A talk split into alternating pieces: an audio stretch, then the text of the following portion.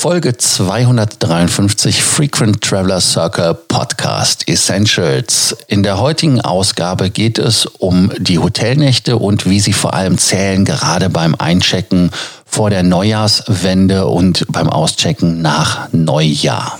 Welcome to the Frequent Traveler Circle podcast. Always travel better. Put your seat into an upright position and fasten your seatbelt as your pilots Lars and Johannes are going to fly you through the world of miles, points and status. Einige von euch haben das Dilemma, dass sie die letzte Nacht wirklich, um den Status zu verlängern, so gelegt haben auf das Ende des Jahres, dass sie zum Beispiel am, ja, ich sage jetzt mal am 28. Dezember einchecken und dann am 2. Januar auschecken. Und die Frage ist, wann zählt dieser Status, äh, beziehungsweise wann zählen die, die Nächte für den Status für dieses Jahr oder für nächstes Jahr? Und das andere ist, bei Fluggesellschaften gibt es das ja auch. Ich fliege am 31. los, komme am 1. an Wann bekomme ich die Punkte? Zählt das für den alten Status? Zählt das vielleicht für den neuen Status?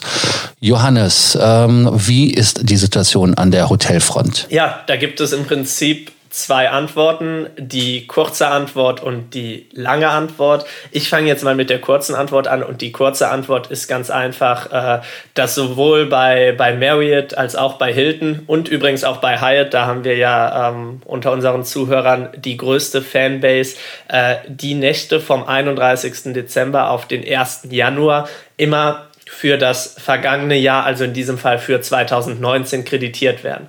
Das bedeutet, wenn ihr da gerade noch eine Nacht braucht, um ähm, euren Status zu requalifizieren und ihr diese Nacht vom 31. Dezember auf den 1. Januar bucht, dann wird diese noch 2019 gut geschrieben. Somit herzlichen Glückwunsch, ihr habt den höheren Status erreicht. Ich habe eben gesagt, es gibt eine kurze und eine lange Antwort. Lars, warum brauchen wir hier auch noch eine lange Antwort, wenn die kurze Antwort doch eigentlich so schön und einfach klingt? Ja, Johannes äh, wollte es kurz und knackig. Äh, die Welt wäre zu schön, wenn es kurz und knackig ginge. Das wäre auch zu einfach.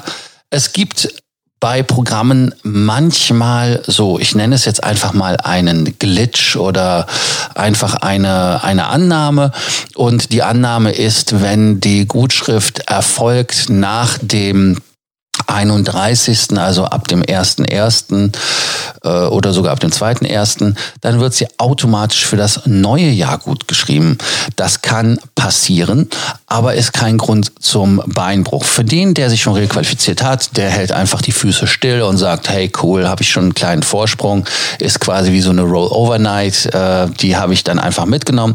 Aber für jemanden, der verzweifelt ist und er noch zwei Nächte braucht, weil er die vom 28., 29., 30. auf den 31. gemacht hat, das sind sogar drei Nächte, dann muss man da anrufen und müsste dann bei der jeweiligen Hotelkette vorstellig werden.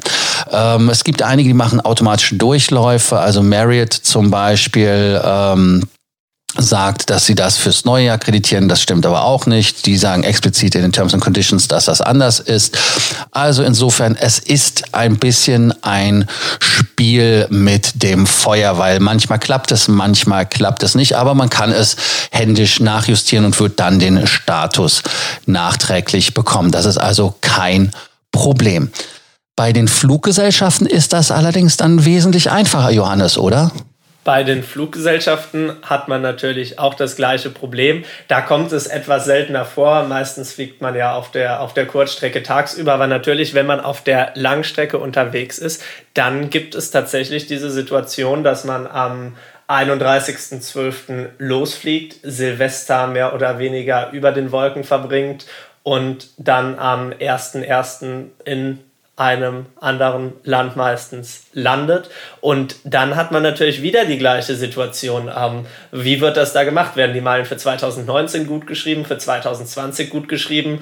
Oder werden wir da vielleicht äh, gucken, wo das Flugzeug äh, um, um 0 Uhr war und dann Teilgutschriften machen? Lars, was ist da die Antwort?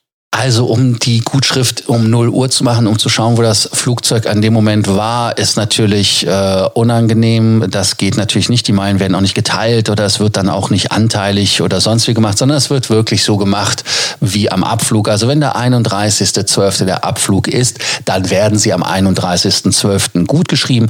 Ihr seht das auf dem Konto allerdings manchmal zwei, drei, vier oder nach Fluggesellschaft auch mal Wochen später erst, aber sie zählen für das alte Jahr. Macht ja auch Sinn, weil sie ja am 31.12. abgeflogen sind. Da ist es ja eine ganz klare Geschichte, weil ich ja da im Prinzip dann am Tag der Leistungserbringung, das ist der Moment des Abfluges, die Zählung vornehmen kann.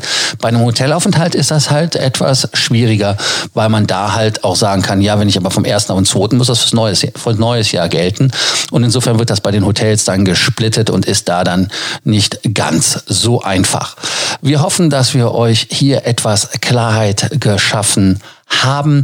Auch wenn es noch nicht der 31. Dezember ist, empfehlen wir jedem, die Hotelnächte frühzeitig einzufahren, damit es da am Ende keine Kopfschmerzen gibt, dass man da auch keinen nachträglichen Schmerzen hat.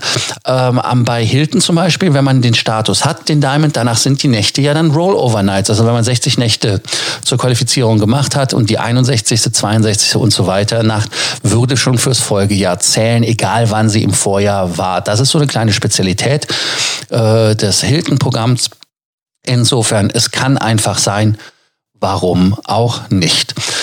Ansonsten, wie immer, hier der Hinweis, Abonnierbefehl, ganz klar. Abonniert den Podcast, wenn ihr noch nicht abonniert habt. Und wenn ihr Fragen, Sorgen, Ängste oder Nöte habt, schreibt uns oder bucht unsere kostenlose Meilenberatung und wir geben euch den Ausblick auf 2020. Ob ihr noch zum Beispiel nach den alten Lufthansa-Regeln den Senator erfliegen solltet oder sogar den Horn Circle oder bis 2021 warten solltet mit den neuen Regeln, je nachdem, was für euch besser ist. Wir freuen uns, wenn ihr wieder bei der nächsten Folge von Frequent Traveler Circle Podcast Essentials dabei seid. Bis dann. Ciao.